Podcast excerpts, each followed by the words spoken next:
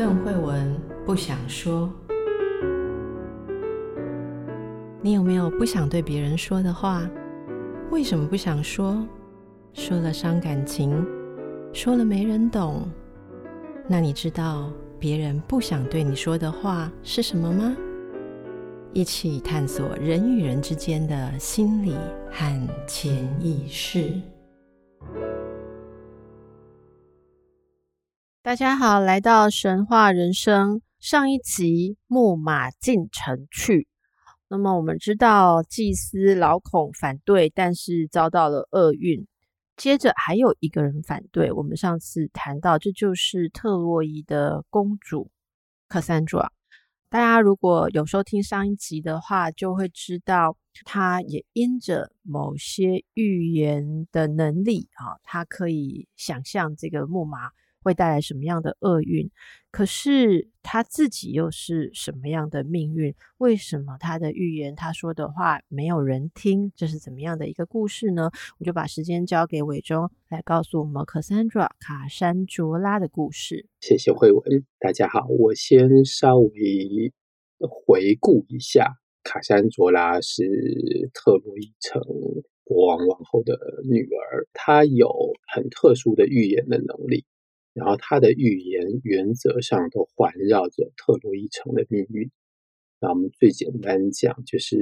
有三个阶段。第一个阶段是我们在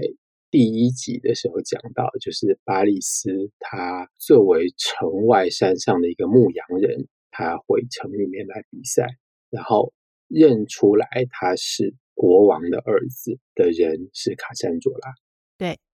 然后。第二次是巴利斯做了金苹果的判决之后，然后他出发去把海伦带回来。他把海伦带回来的这一天，同样的卡珊卓拉也说，这个是我们特洛伊城会灭亡的一个关键。那第三次就是木马进城。当木马进城的时候，他在城边，然后说出来木马进城之后会发生什么样子的。悲惨的状况，这个我们在上一集已经稍微提过了，就是他描绘出一幅，就是木马会生出小人，然后那些人落地之后会屠杀特洛伊城的居民。但是在这里有一个有点矛盾的地方，我们等一下再讲。那总而言之，就是他的预言没有人相信。至于他的预言为什么没有人相信，就是这整个关于卡珊卓拉的神话最初的设定。一个说法就是，他出生的时候，他们是一对双胞胎兄妹或姐弟。好，他有一个双胞胎的兄弟，他们俩出生之后被带去阿波罗的神殿祭祀拜拜。可是祭祀之后呢，大家都走了，竟然把两个新生儿忘记在神殿里面。然后第二天一早，爸妈带着仆人去神殿里面把这两个小孩带回来的时候，发现有两条蛇，蛇的舌头在舔舐这两个新生儿的五官。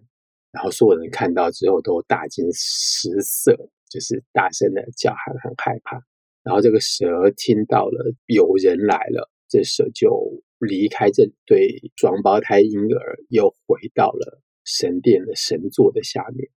但这两条蛇其实是阿波罗派来的。那他们做的事情是在洗涤他们的五官、他们的感官、他们的知觉器官。所以从此，这两个小孩子就具有了预言能力。但是他们两个人的预言的方式并不一样。但是接下来，他的整个命运的悲剧的开始，就是他的预言能力。虽然没有被阿波罗收回，但是被阿波罗取消。原则上就是说，不管是在什么样的情境之下，阿波罗喜欢上他，但是卡珊卓拉不愿意接受这份爱，或者是另外一个说法，就是说阿波罗提出的交换条件是我给你预言的能力，你可以成为我的女祭司，来宣达我对于人间的这种种的旨意。卡珊卓拉先是答应，当他获得了预言能力之后，他拒绝献身给阿波罗。阿波罗一气之下，在他的嘴巴里面吐了一口口水。啊，这个口水虽然没有勾销他的预言能力，但是让他所说的预言没有任何人相信。这个就是卡珊卓拉的身为女预言家的一个设定。所以他之后再跟他的同胞说这件事情会毁了我们的国家，但是从来没有人相信他说的话。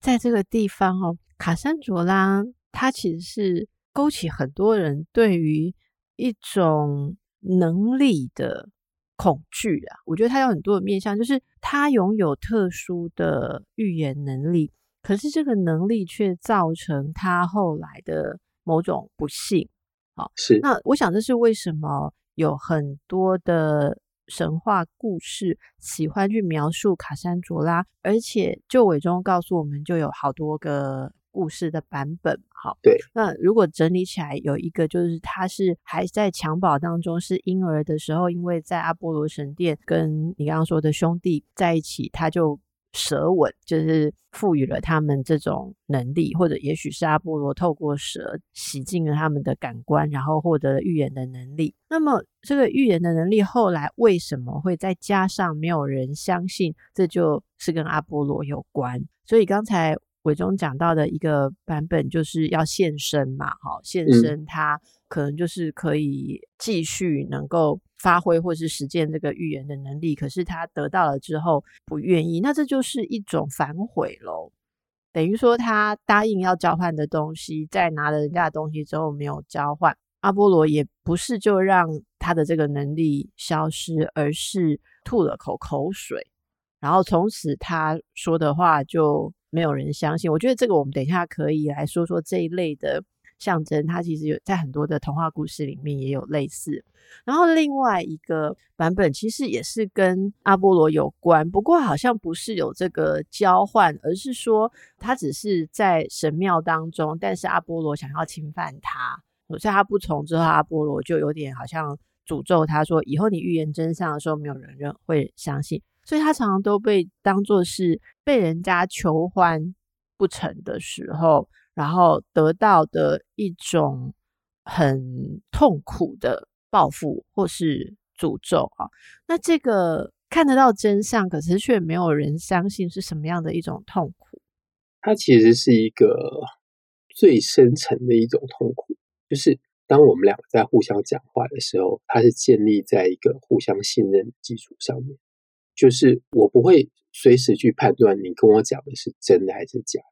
原则上，你不管跟我说什么，我都相信。所以卡珊卓呢他还具备说话的能力，但是他讲出来的话没有任何人相信。换句话说，他的语言跟对方沟通的能力已经完全被取消。尤其是当他想要讲出真相的时候，我在想说，如果你知道一些东西，可是告诉所有的人，所有人都不相信。这是不是也延续我们上次讲的孤独的一种主题？也就是说，你要眼睁睁的看着坏事发生，特别是这些预言是有灾难要来的时候。如果说可以预言伟忠你明天会中乐透，然后你不相信，我觉得这不会太痛苦，我只会觉得说你真是活该。但是如果说知道自己的国家将会有灾难，然后想提醒所有的人，但是所有的人都。当做，因为上次伟忠有讲嘛，卡珊卓拉在预言的时候的那个状态，就是很像是起乩或者是附身的那种感觉。他其实是陷于一种可能是抑郁或者是失心疯狂的状态，嗯嗯，所以没有人相信。那他就必须要忍受他预知的灾难发生，而且还被当作是乱讲话，有时候甚至可能会触犯，因为可能讲的话是大家不想听的。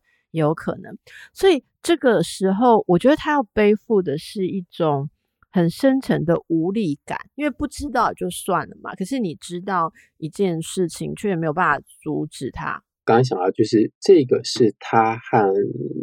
外界、他和他整个社会之间的一个关系。然后我们说的孤独。那如果我们再回到他个人的身上的话，我们可以推演一下，就是阿波罗。求欢被拒的这个过程，然后导致于他说的话失去了被人相信的可能。嗯，这其实，在今天我们可以把它推演到某些状况，就是不管是一个女人或者是一个弱势的人，她被欺负了之后，她说出来的话同样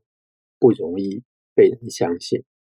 或者她根本不敢说出来。我觉得这里面有牵涉到很多哈。第一个是，如果说阿波罗求欢不成，然后要给他一种报复或是诅咒，嗯。那这个报复跟诅咒，我们回到前面，这只是一小段的故事，可是我们其实可以仔细的来看，里面有很多值得玩味的地方。第一个，你说他是在阿波罗神殿，就是得到那个预言的能力，对不对？所以如果这个一开始拥有这个能力就是阿波罗给的，也就是说阿波罗就给了他这个能力，这个东西可不可以收回？哈，神如果给了某种能力，可以收回吗？原则上是不行的，所以他们在，比方说在欧维德的《变形记》里面，他有提出类似的这样的小规则，尤其是前面一个神对人做的惩罚，另一个神不能够取消这个惩罚，但是他可以做某些弥补。好，所以这个格式其实一直被承袭下来。我来用一个很民间，因为放暑假嘛，哈，小朋友的版本来讲说。大家有没有听过睡美人？睡美人的爸爸妈妈也是办一个庆生的宴会，很像卡珊卓拉的爸爸妈妈把他们带去神庙，然后办一个国王王后生了双胞胎王子跟公主，我们来办一个普天同庆的祭典，结果却忘记了。小朋友 忘记了婴儿嘛？哈，那其实大家如果记得我，我现在用睡美人来呼应一下这一个格式，就是呃，睡美人的爸爸妈妈帮他办庆生会，结果在邀请的名单上就是漏了其中一个，你要说是仙女也好，或是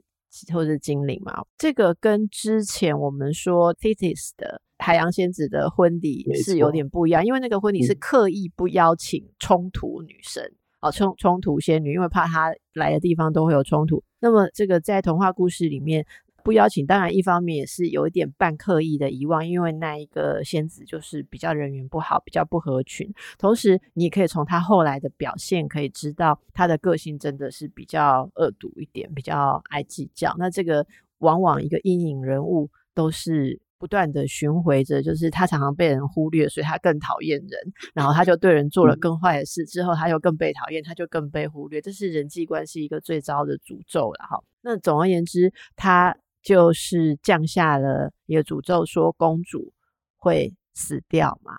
你记得吗？公主成年之前会死掉。那么其他的仙女有一个还没送上生日祝福，她就有机会，可是她也不能扭转。这一个人家已经给的，所以他就只能说哦，他只是沉睡一百年。连不同的神之间，别的神或者说别的仙女给的，你都不能够直接取消或反转，你只能加以改变。而且这个改变是，就是要顺势把它凹一下，很像我们现在在讲的顺势疗法，就是说你必须要顺这个势，OK，它会被。纺锤刺到，然后刺到之后，你要设一个局，然后让他可以从本来直接去的那个命运，可以稍微拐个弯。可是你并不能不让他搭上往这个命运这个方向去的列车。我觉得这个不能收回是一件蛮重要的事情。它其实也蕴含了人类在这个比较古代，或者说在人类我们脆弱的心灵当中，就是觉得。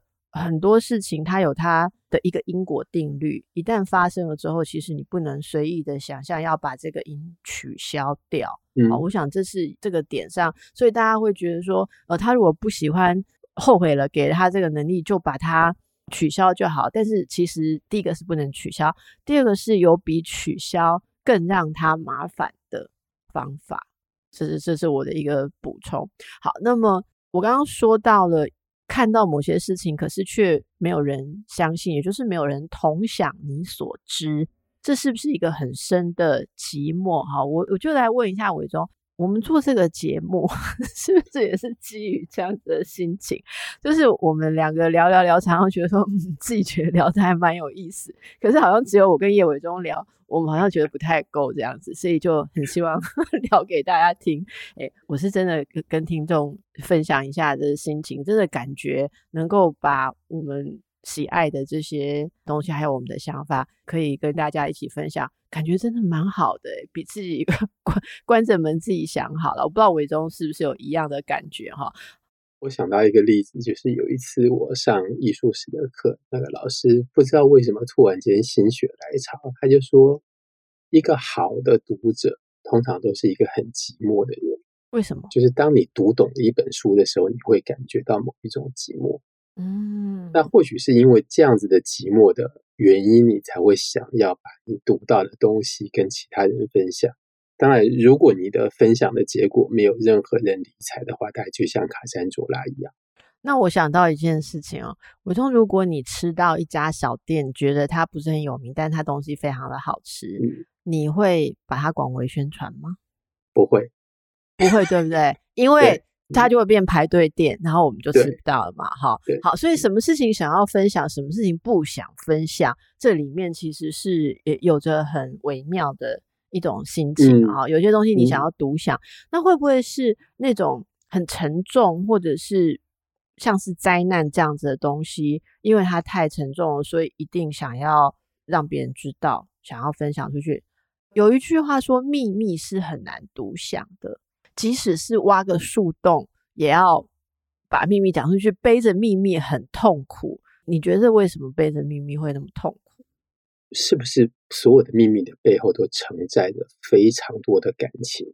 嗯，而那个感情超过了你自己一个人所能够负担的能力。嗯、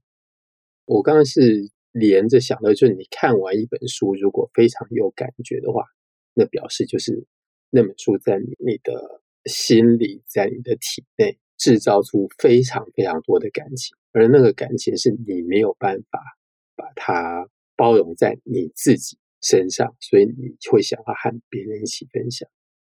或许不能说是包容，反正就是那个感情太过充沛了，所以你会必须要把它释放出去，跟其他人一起分享这个感情。所以是一种能量的感觉。对对，就如果我今天。知道了一个什么秘密，然后我会被这个秘密扰动很多感觉的话，感情或是感觉的话，那个就是属于很想要拿出去 散播的的秘密这样子。好，我觉得聊到这里就要讲到卡珊卓拉跟他的兄弟这一男一女，男孩女孩，他们都拥有了预言的能力。可是卡珊卓拉就是我们刚刚讲的，属于那种很热情的。就是很会有热烈的感受着他看到的事情。那他的兄弟是另外一种，你说他是另外一种预知，是跟另外一种表现方式。他们两个是怎么样的差别呢？他哥哥走的路线，我们可以说在当时是一种科学的方法，就是他们相信神跟人之间的感应可以透过自然现象来解释。所以在古代的社会，不管什么社会，那比方说在希腊罗马的社会里面，他们所发展出来这种科技，比方说一个就是看动物牺牲，我们拜拜的时候献给上天一条牛，然后那个牛杀掉之后，他们会看牛的内脏来作为判断，因为这个牛已经是神跟人之间的桥梁，那或者他们很多。最有名的一个就是看鸟在天空飞，在哪个区块里面，然后它有多少只鸟，它是从哪一个角度，从哪边往哪里飞，然后来判断它穿过的是投射到整个宇宙当中的哪一个宫，然后是什么样子的事情，然后来做出判断。那这种在当时是属于用科学的方法，这不是他个人的感受。而是他看到了大自然间有什么样的征兆，然后他做出他的诠释，做出他的判断。所以你的意思是说，卡珊卓拉他讲他知道的事情比较像是通灵，没有为什么他就通。可是他的这位兄弟，其实他是叫 Helenus 海勒诺斯，他是比较像算命或者是。占卜，例如说易经或者是什么东西，对对对对，大家听的时候，因为我知道大家有时候会边开车会睡前听，第二天不要说我说那个 Helenos 是用易经，我没有这样讲哦，我现在想很小心，就是就我的意思是说，一个是像是通灵一样，你看不到他是怎么知道的，可是另外一种，他至少会让你觉得他有某一种推演的根据。好，例如说他可能有一个卜卦，只是你可能不见得会卜，或不见得知道他的系统，但是他是有迹可循，至少让人觉得有迹可循，所以跟他的那个妹妹跟卡珊卓拉给人家感觉是不一样的。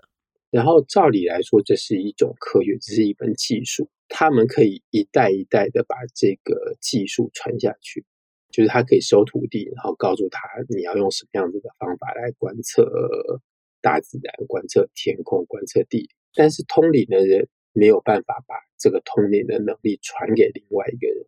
他不能透过学习，他不符合知识传递的原则。是。所以 Helenos 的这个能力比较像是你刚刚说所谓的科学，科学的定义是它必须是可复制的。就是叶伟忠今天照一个方法做一个实验，跟我邓惠文用一个方法做一个实验，如果我们控制的条件都一样的话，我们应该得出一样的结果。这是科学最基本的原则，叫做可验证性。可是 Cassandra 他的东西就不是这样的啊。对，我我觉得伟忠这个非常有意思。你知道吗？有一些人，他其实可以取信于人，他也许说一些超自然或是超个人的东西，比方某些你要说某种教主好了，他其实拥有这样子的被人相信的预知能力，例如说命。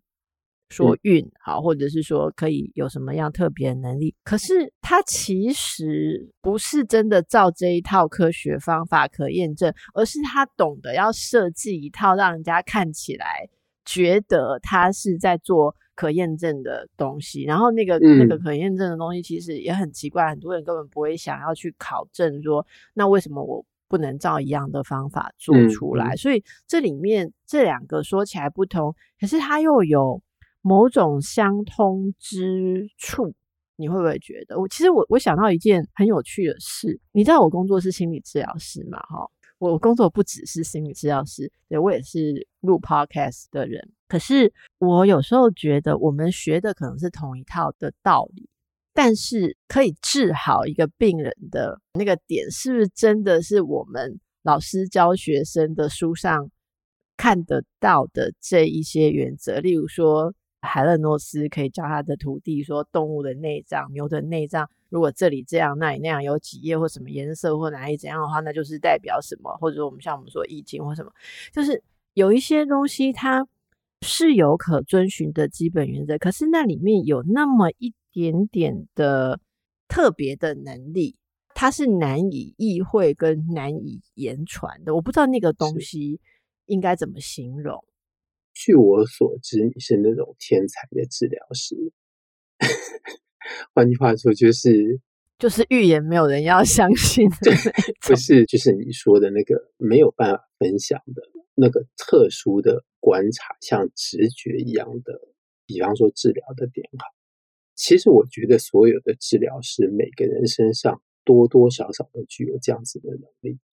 当然，所有的治疗师会接受差不多。多少相同的一套训练，然后每个人都具备这些基本的常识。但是在这个之上，我相信每一位治疗师他本人都有他个人的特质跟他的能力。我会有这样子的观察，是因为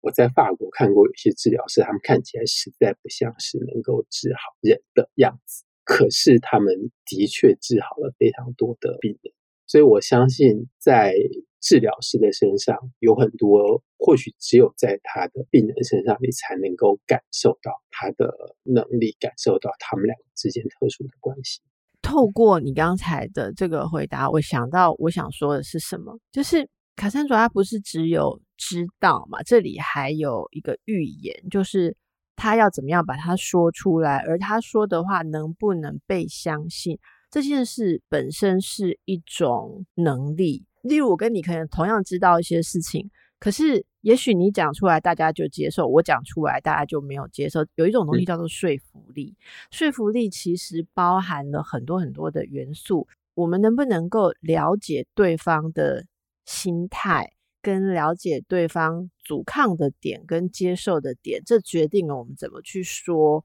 我们想要对方相信的事情。大家可以想象，从古到今有说话学，有谈判术。好，谈判术当然是一种协商跟接不接受条件，但是其实总是你能不能说到某些让对方相信你或是买单的事情啦。那所以卡山卓拉他缺乏的，或者说他被剥夺的是那种怎么样在对方不愿意听的事情上面去做某种转圜或是输送，而他的兄弟拥有的那一个。能力就是他可以用征兆啊，或者说嗯理性的这种推论来告诉你为什么。嗯、我觉得这里面就给了说者跟听者一个空间，那不是我个人意见哦，那是这些东西，这些牛内脏，这些天象，这些什么东西呈现出来，所以我跟你之间有一个空间，对方不会觉得他完全要被我的意志所笼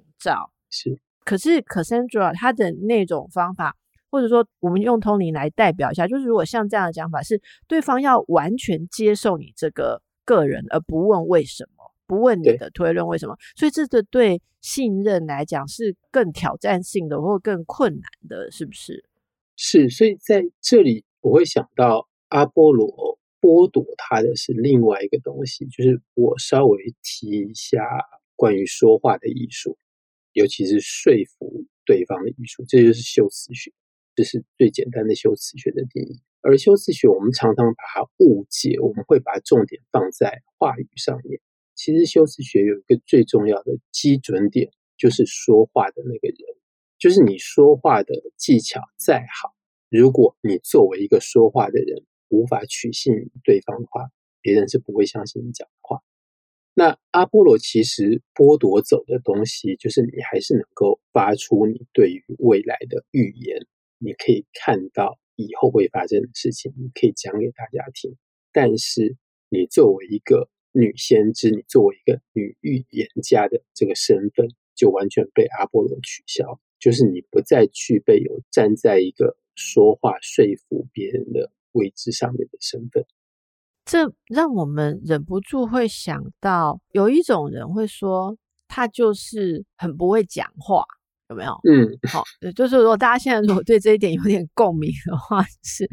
就是很不会讲话，还有人就是说什么讲话很不中听。我总觉得这里面有有一些奥秘，例如他不是直接取消他说话的能力嘛？我们又想到我们的 Echo，对不对？Echo 他就是被惩罚的方式是他只能重复人家话的最后一句，对，那他就根本不管 Echo 有没有预言的能力，他都没有办法讲出整串的事情嘛。好，可是 Cassandra 他受到的，你要说惩罚也好，或是剥夺，跟不能讲话是不一样。维东的意思是说，他其实是被剥夺掉作为一个预言家的机会，对不对？对，因为讲话没有人听。修辞学，伟忠可不可以再解释一下？因为我想，如果听众朋友不是熟悉文学或文学基本的理论跟定义的，可能会以为修辞学就是我们小时候要把作文 写得比较优美。好，应该不是如此。因为我觉得你刚刚讲的那个修辞学，其实是它是一个有相当内涵。你可以简单的告诉大家一下，什么叫做修辞学吗？好，在古代希腊罗马的社会里面的修辞学，它有一个非常实用的一面。它主要是在公众场合，不管是在政治的，在国会上面的辩论，大家在讨论国家大事，或者是在法庭上面，所以他们很清楚的提出来，就是修辞学的目标就是要说服对方。然后在这整个学习修辞学的过程当中，那个也是要拜师学艺。那前面当然会有所有种种在语言的技巧，在文字的修饰上面，然后比如说整篇演讲稿要怎么样架构起来，这部分的牵连于语言本身的技巧。另外一方面，他们非常强调的是一个表演的过程。所以这整个表演的过程虽然是放在修辞学的最后段。就是你要怎么样把这个话透过你的嘴巴讲出来，让对方相信这一切的取决的元素还是你的身体，还是你的人格。所以他们在讲传统的过去的修辞学的学习过程，你要拜师学艺，你要住在你老师家，然后你就每天早上起床之后就跟在他的后面，你就完全模仿他。所以那是学老师讲话的意思吗？就是你要学一个已经成名了的人，一个具有高度说服力的人，他是用什么样子的方式来说服大家？所以这里面具备了很多肢体语言。我举一个很很短的例子好了，就是古时候有一个在古希腊，你可以请人帮你写演讲稿，但是你必须要自己上法法庭去讲这件事情。所以有一个人应该是别人欠了他钱不还，所以他去请了一个非常有名的修辞学家帮他写演讲稿，一个律师，大律师帮他写完演讲稿之后，他就照着演讲稿照念一遍，然后念完之后，那个律师说：“你这样上法庭去一定会失败。”我不是很确定那律师做了什么事情，那律师可能听他讲完之后就打了他一巴掌，然后他觉得满心。悲痛，就是我明明是人家欠我的钱，然后我现在请你写了演讲稿之后，我照着讲，然后还被你打。然后他在那个时候把他的愤怒释放出来之后，那个律师才跟他讲说：“对，你上法庭就是要这样子讲，别人才会相信那个人欠了你的钱。”所以修辞学里面，在最后人跟人之间。面对面，他能不能够把他自己不只是想法，还包括他的情绪传递给对方，这是最重要的一点。那请问一下，我们的政治人物都有学这个吗？应该都有吧。有很多人，他们有他们天生个人的修辞学，只是这个在不同的文化里面有不同的感受。而且这个文化也是会不断的在改变。其实没有我刚刚讲那句，是我真的有感而发。那我觉得很多人他真的就没有学好这个艺术。比方有什么事情他出来道歉的时候，你有没有发现每个人道歉的时候，有些人你会有人说：“哇，你现在还认为就是要演这一套？然后你觉得说这样子就可以吗？”就是会让人家一下子就看到一种很很过时的。的预设，那可能就是他以前住在他老师家学的，就那一套修辞学。可是没有想到，现在后来其实是有一点改变。说到文化这个事情哦，我印象非常深刻的是，有一次我我忘了是水灾还是什么样的事情，然后我就看到，因为那时候在英国念书嘛，然后就看那个应该是 BBC，他就去访问类似像受灾的家庭，嗯，他们每一个人受访的时候啊，我我就觉得，哎。因为我那时候刚去，我就觉得是一个文化的冲击。就他们受访的民众哦，好，那些民众，不管是也许爷爷啊、奶奶啊，哈，或者我们说什么，嗯，看起来就是大神辈的，还是年轻人，其实他们都有共同的一个，你会读到那种准则，是说我今天受访要讲我的房子受到什么样的那个灾害的时候，其实他们都要表露出一种很冷静的样子，嗯，很冷静，就说。嗯，是的，就是在你看到的这个地方后面，本来它本来是什么什么样的？例如，它是一个谷，本来是一个谷仓，那这是我的曾祖父传下来多少年，但他现在已经全毁了。好，然后，然后他，但是他会表示说冷静，他会说，那么我想遇到这样子的事情是这样的考验，这也是凝聚我们家人很好的一个机会。所以，我们很多的家人都在路上在赶过来，我们马上就会开始商讨怎么样跟当地的政府机关。一起来合作来处理这些问题，然后我们也组成了自治会，他们就是会强调他们有能来做什么，所以你会看到每一个描述几乎都在描述，例如他的某种抗压力、某种情感力或某种组织力、某种解决问题的能力。可是我为什么那时候会很震撼？是因为应该说，在我们比较熟悉的文化或是媒体表现里面，我觉得这也有可能是记者选采样的哦。就是，如果是受灾户的话，好像要强调的是事情超过了我们能处理的能力，所以我们很困难。然后政府机关给我们的太少，你几乎很少看到，尤其是在十几年前，很少看到受灾的报道里面，记者会愿意选取一个受灾户，他强调他们处理的很有能力。当然，我相信一定有人这样讲，可是就是。他们会选出来放，就是同样，我认为那边一定有很多受灾户哭天抢地的，觉得政府很可恶，对不对？可是他们会选出来的是那样子的一种这其实就是所谓的文化正确或政治正确，就是说他们觉得这样子的人是有代表性，好符合他们对于一个人该怎么讲话的想象。那每个文化有每个文化不同，可是像这个东西，慢慢的就在改变。像我觉得这几年看到，我不知道在法国怎么样，可是在台湾现在如果要描述一个事件的话，我们就看到跟十几年前不一样的光景了。就是现在出来陈述的那个模范，通常就是要很清楚的能够展现。他怎么去理解事情的问题，而且他们通常讲出问题症结的清楚度都比政府官员好一百倍。是，而且他在诉求的正义的时候，嗯、我说模范哦，现在的模范就是那个诉求的正义，通常就不是为了他个人的一个情感或是私利，而是觉得这是为了预防更多的人。受到同样的损害，所以我觉得这是在改变的。这是在我说一个文化，或者说随着时间，我们大家认同的人应该怎么样，或者人遇到事情的时候应该展现什么样的风范，它是会改变。那它当然也就会牵涉到你刚刚所谓的在说话或者是表达的时候要被人接受，它是有很多的条件的。这这是我看到的，有感而发啦。那伟忠，你刚刚是不是要说，我不知道在法国。是有什么样的这种文化的反应？在这边，我想多年来，当你要陈述一件事情的时候，就除了要清晰，还就是不能够放进去太多个人的情感，所以他们讲话一定都是用比较冷静的方式讲话。当你讲的话虽然有道理，可是你讲的非常激动的时候，这会对于你所讲的道理打很大的折扣。这就是我们以前在学习写论文的时候，你有这样被教吗？就是如果在陈述一些你的发现或是道理的时候，尽量不要出现“我”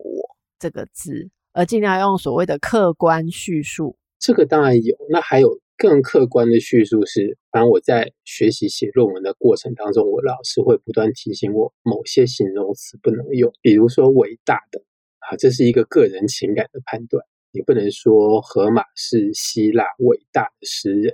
那要说什么？你就说他是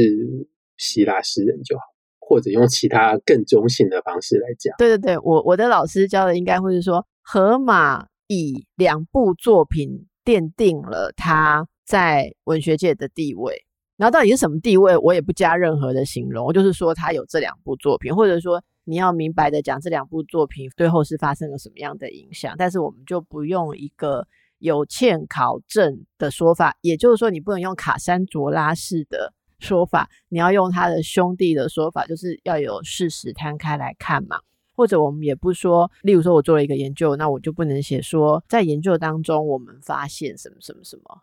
好，不行，你要说研究结果显示。所以这个句子里面是没有人的主词，没有我，也没有我们，就是研究结果，就是研究结果不证自明，这样自己跳出来给我们看到。所以这里面唯一的主体只有读理性叙说的人，只有读者是是人，其他都没有别人。就你就要隐藏到好像书写的人。并没有任何主观，你就不是以一个人的方式存在，你只是一个机器，把东西很准确的统计出来，把它整理出来。可是事实上，大家都知道这是一个谎言嘛，因为所有的事情你说的顺序不同，说服人的程度就会不一样啊。就跟大家熟知的那个给猴子早上几个水果，晚上几个水果，这感觉会完全不一样。好，好，所以今天我们从卡山卓拉的预言没有人相信的事情，其实跟大家谈到了说话这件事，在人与人的关系当中是多么的奥妙。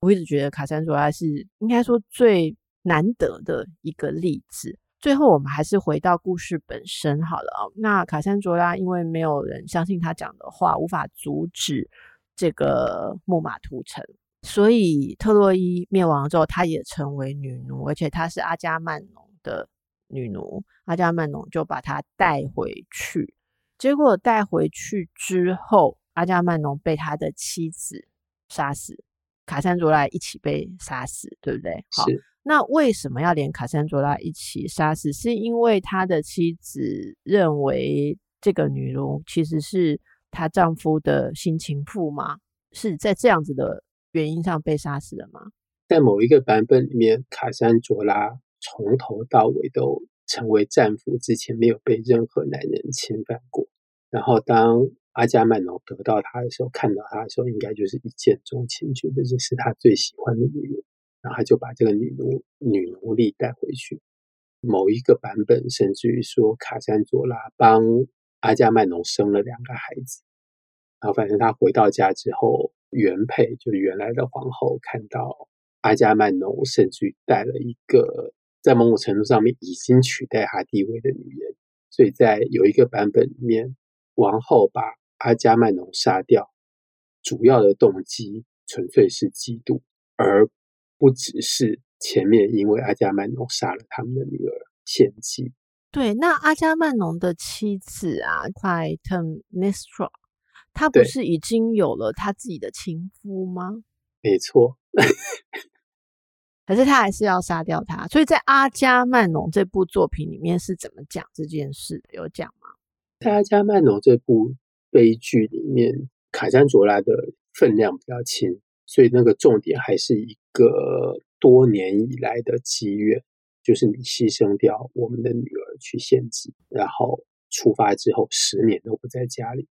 等到你回来之后，就终于有这个报仇的机会，然后一切就是几乎以迅雷不及掩耳的速度，然后就开始进行复仇的计划。也就是说，在阿伽曼农这个悲剧作品里面，比较把它描绘成是夫妻的恩怨，就是了，是，并不是说他跟新的情夫其实为了夺权，所以要除掉阿伽曼农。所以大家之后可能会有机会可以读到，或我们可能会跟伟忠一起介绍，他比较是放在夫妻之间的恩怨啊。除了夫妻之间的恩怨，还有写什么？就是这部作品里面。我读的时候只会想到那是一个夙愿，就是如果他有机会，他可能十年前就会已经动手杀掉阿伽曼农，但是阿伽曼农这十年间都不在家里，这个复仇计划可能已经在那边已经放了十年的时间，然后今天你终于回来，所以你说的这个仇，复仇的这个仇是夫妻之间的仇喽，他们两个之间的恩怨，没有其他更更大的阴谋在外面支撑。应该没有，那挺好的，我觉得蛮 很适合我们之后要来谈的关系哦。所以到这边，特洛伊战争的主帅就是特洛伊战争打完了，然后主帅回去也被杀了。是，而特洛伊城这边主要的人物也都死了，对吧？对，从 Hector，然后巴利斯，然后 Cassandra。但是好像忘了他的这个兄弟，他另外这个有预言的兄弟都没事嘛？然后他的预言是干嘛用的？他 他都没有预言到木马会有事吗？有，他的兄弟这边其实有有蛮多故事，但是这一直是整个大故事旁边的偏支出去的别的版本。有两个主要的版本，一个版本是巴利斯死了之后，海伦要再嫁给另外一个王子，就是巴利斯的某一个兄弟。然后有两个最想娶海伦的人，其中一个是就是海勒诺斯，然后他没有得到海伦，所以某一个版本是因为他没有得到海伦，所以他背叛了特洛伊城，他把他的预言的能力转而帮助希腊人，然后告诉希腊人说，你们要具备什么样什么样什么样的条件才能够啊？你之前好像有稍微提一下，就是说他。要有什么菲罗克铁雷特的弓之类的这样子，所以这是他说的，这是他说的，这是他说的哦，对，串起来，这是某一个版本。那另外一个就是他并没有这样子的故事，在屠城之后他没有死，他成为俘虏的一部分，然后他跟海克托的遗孀，就是他跟安卓马克都成为阿基利斯的儿子的俘虏。然后在回去之前，出发回家之前，因为他具有预言的能力，所以他告诉皮瑞斯说：“你不要立刻出发，你让其他人先走。”对其他人回家的路上都非常的不顺利。但是皮瑞斯因为这样子逃过一难，所以他回去了之后，不经过一段时间，他让海洛诺斯重新获得自由的身份，并且把。海克托的遗孀许配给他，所以在某一个故事的版本里面，是海勒诺斯带着安卓马科两个人在希腊的北方重新建立了一个城池。如果那个地方现在的居民会流传这个故事的话，那就代表这个故事有一定的说服力。如如果那个那个地区的人会说：“哦，你知道吗？我们我们有去那边旅游的时候，当地的 local 的导游会告诉我们这个故事的话，这就让大家去希腊试试看，好去找到那样的地方。嗯、那么，我们就让特洛伊战争在这里画下一个终点哦。那么，感谢听众朋友，我真的时时都想着神话人生。差不多可以收掉哈，可是我我们还是会继续做。非常感谢听众朋友给我的鼓励，然后我收到了一些令我非常非常感动跟惊讶的留言呐，啊，例如说有一位嗯，你并没有具名，可是你说如果这个节目的听众现在是很小众的话，那可能是因为之前没有过这样子的节目。好，那我我觉得你看这个修辞多好，就是能够。让主持人完全的相信，应该要继续做下去。这样就是，这就是卡珊卓拉没有的能力啊。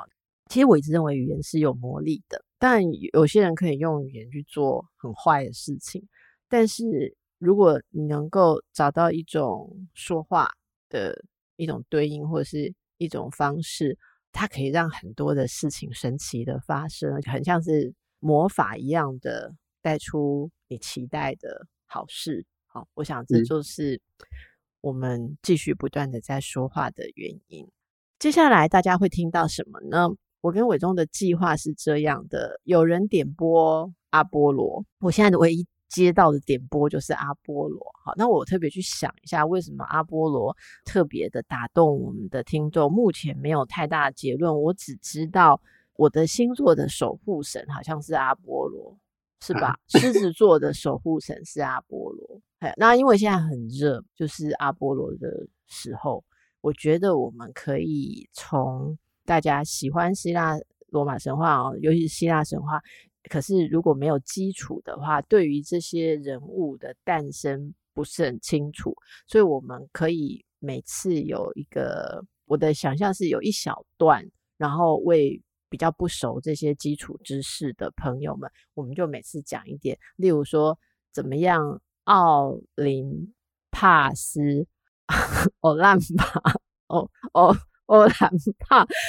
的神奇跟泰坦神大战，然后最后奠定了这个我们知道的这个神殿好里面这些人，主要大家熟悉的宙斯啊什么什么，然后后面这些典型的故事，我们可以用一小段时间来讲这个基础。可是如果只讲这些基础，就是希腊神话的历史知识的话，呃，对于已经熟悉的朋友，可能又会有点觉得太重复了啊。所以我们一方面还是会挑一些主题。用我们本来的这种诗歌式的方式啊，来跟大家做一点碰撞。你对这个东西会碰撞出什么样的灵感？你觉得它扣到你什么现在有共鸣的议题上，然后同时再介绍一点点。我们接下来会找到一种并进的方式。好，那么在议题上，因为到目前为止我观察一下，大家有感觉，大家对于人与人之间的关系都还蛮有共鸣的，所以我会跟伟忠挑出一些有关关系的故事。那因为比如说，真的暑假天气很热，而且我们这种在夏天生的人，夏天就只想玩跟睡觉，